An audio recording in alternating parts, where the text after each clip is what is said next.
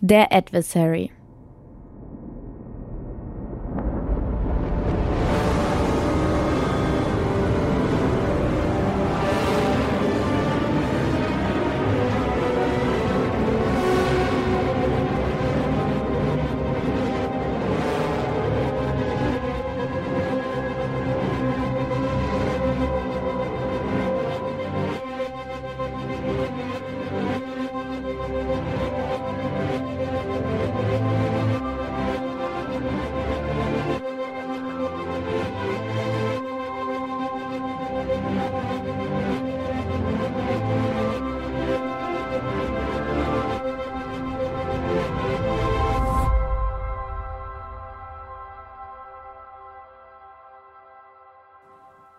Wir hatten herausgefunden, dass Sterne unendlich weit entfernt, unvorstellbar riesig und heiß waren. Aber als sie dann herunterfielen, waren viele von ihnen so klein, dass die städtischen Reinigungsbetriebe sie einfach aufgekehrt haben, ohne dass jemand Notiz davon nahm. Die Sonne geht an manchen Tagen im Norden auf oder im Westen und mal wandert sie in vier und mal in 20 Stunden über den Himmel, oder sie dreht auf dem Weg um und geht dort wieder unter, wo sie aufgegangen war. Das bekommen natürlich schon immer alle mit. Aber es stört nur wenige, weil wir immer noch Uhren haben und künstliches Licht und Radiowecker. Nur die Astronomen ärgert es sehr, weil ihre schönen alten Modelle nicht mehr aufgehen. Wenn ich irgendjemanden von meinen Geisterfreundinnen frage, was los ist, dann sagen die, dass das nun mal so geht. Niemand von ihnen erinnert sich, dass so etwas schon einmal passiert sei. Aber sie alle lassen es einfach geschehen, selbst wenn das heißt, dass viele von ihnen vielleicht auch enden werden. Ich habe versucht herauszufinden, was dazu führt, dass immer wieder so heftig die Logik versagt. An einem Morgen, als alles mal wieder voller Pfützen war, obwohl es nicht geregnet hatte und die Sonne relativ plötzlich mitten am Himmel erschienen war, ging ich los, um den Adversary zu fragen. Adversary. Gegenspieler. Das ist der Name, auf den man sich irgendwie geeinigt hat. Teufel wäre allen zu fantasymäßig vorgekommen. Der Adversary ist ein Geist, der seit einigen Wochen in der Stadt herumläuft und alles in seiner Nähe dreht sich zum Gegenteil oder wird zerstört. Beziehungen enden, aber Feindschaften auch. Freunde zerstreiten sich, Häuser fallen zusammen, Wasserdampf gefriert in der Luft, Milch verwandelt sich in Benzin. Glücklicherweise bewegt er sich nur sehr langsam und im Radio und bei Twitter unter Devil Watch sagen sie regelmäßig durch, wo er sich gerade befindet und in welche Richtung er unterwegs ist.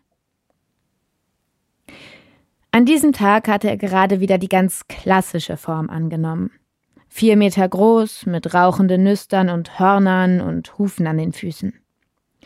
Er befand sich gerade bei einer kleinen Kirche.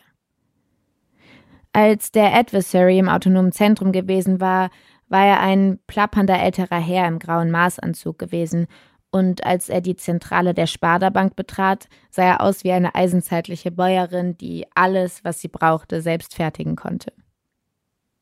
Jetzt aber stand er bei dieser Kirche. Die Gläubigen hatten natürlich rechtzeitig alle heiligen Gegenstände mitgenommen und warteten in sicherer Entfernung darauf, ihre Kirche wieder zu beziehen, falls sie erhalten bleiben würde. Was genau passieren würde, konnte man nie wissen. Aber es war immer etwas, mit dem niemand so recht gerechnet hatte.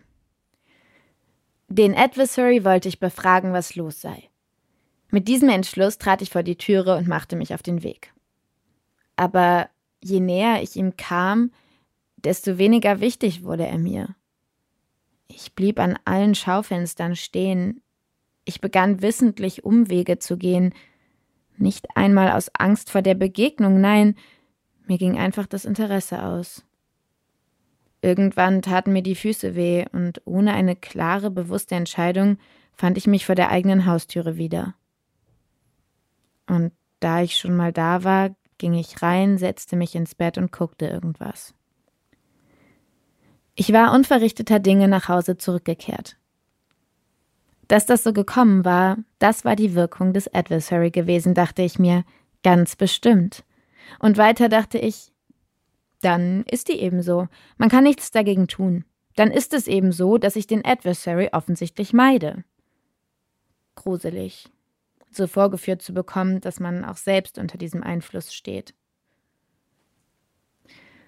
Am nächsten Morgen, also nach dem nächsten Aufstehen, draußen war es in diesem Moment gerade dunkel, habe ich online über den Adversary recherchiert. Aber es gibt nirgendwo richtige Forschungen dazu, nur leere Behauptungen.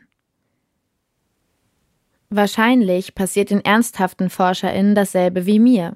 Je mehr sie sich mit ihm auseinandersetzen, desto weniger sinnvoll finden sie ihre Arbeit und dann lassen sie es irgendwann einfach bleiben. Was soll's. Aber mit den kommenden Tagen kam meine Frage wieder. Und wenn ich von dem Geist, der anscheinend mit diesem ganzen Durcheinander zusammenhing, keine Antwort bekommen konnte, dann musste ich wohl doch einen Menschen suchen. Ich hatte gehofft, drumherum zu kommen. Ich hatte überhaupt keine Lust, ihn nochmal zu treffen. Aber das war jetzt mein letzter Anlaufpunkt. Der Mensch, von dem Moshpit gesagt hatte, er würde den Geist der Verneinung beschwören wollen.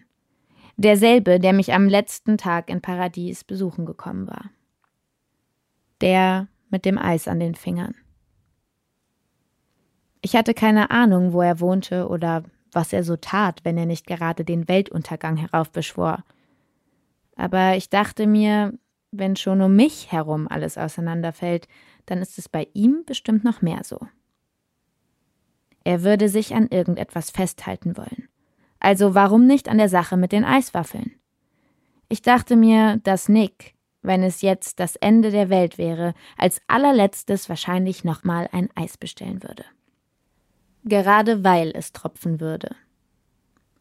Und es würde sein letzter Gedanke sein, dass er sich darüber ärgert, aber dass er es trotzdem macht. Nick. Also machte ich mich wieder auf den Weg und ging einfach alle Cafés ab, an denen man sich ins Warme setzen und ein Eis essen konnte. Gelesen von Johanna Reinders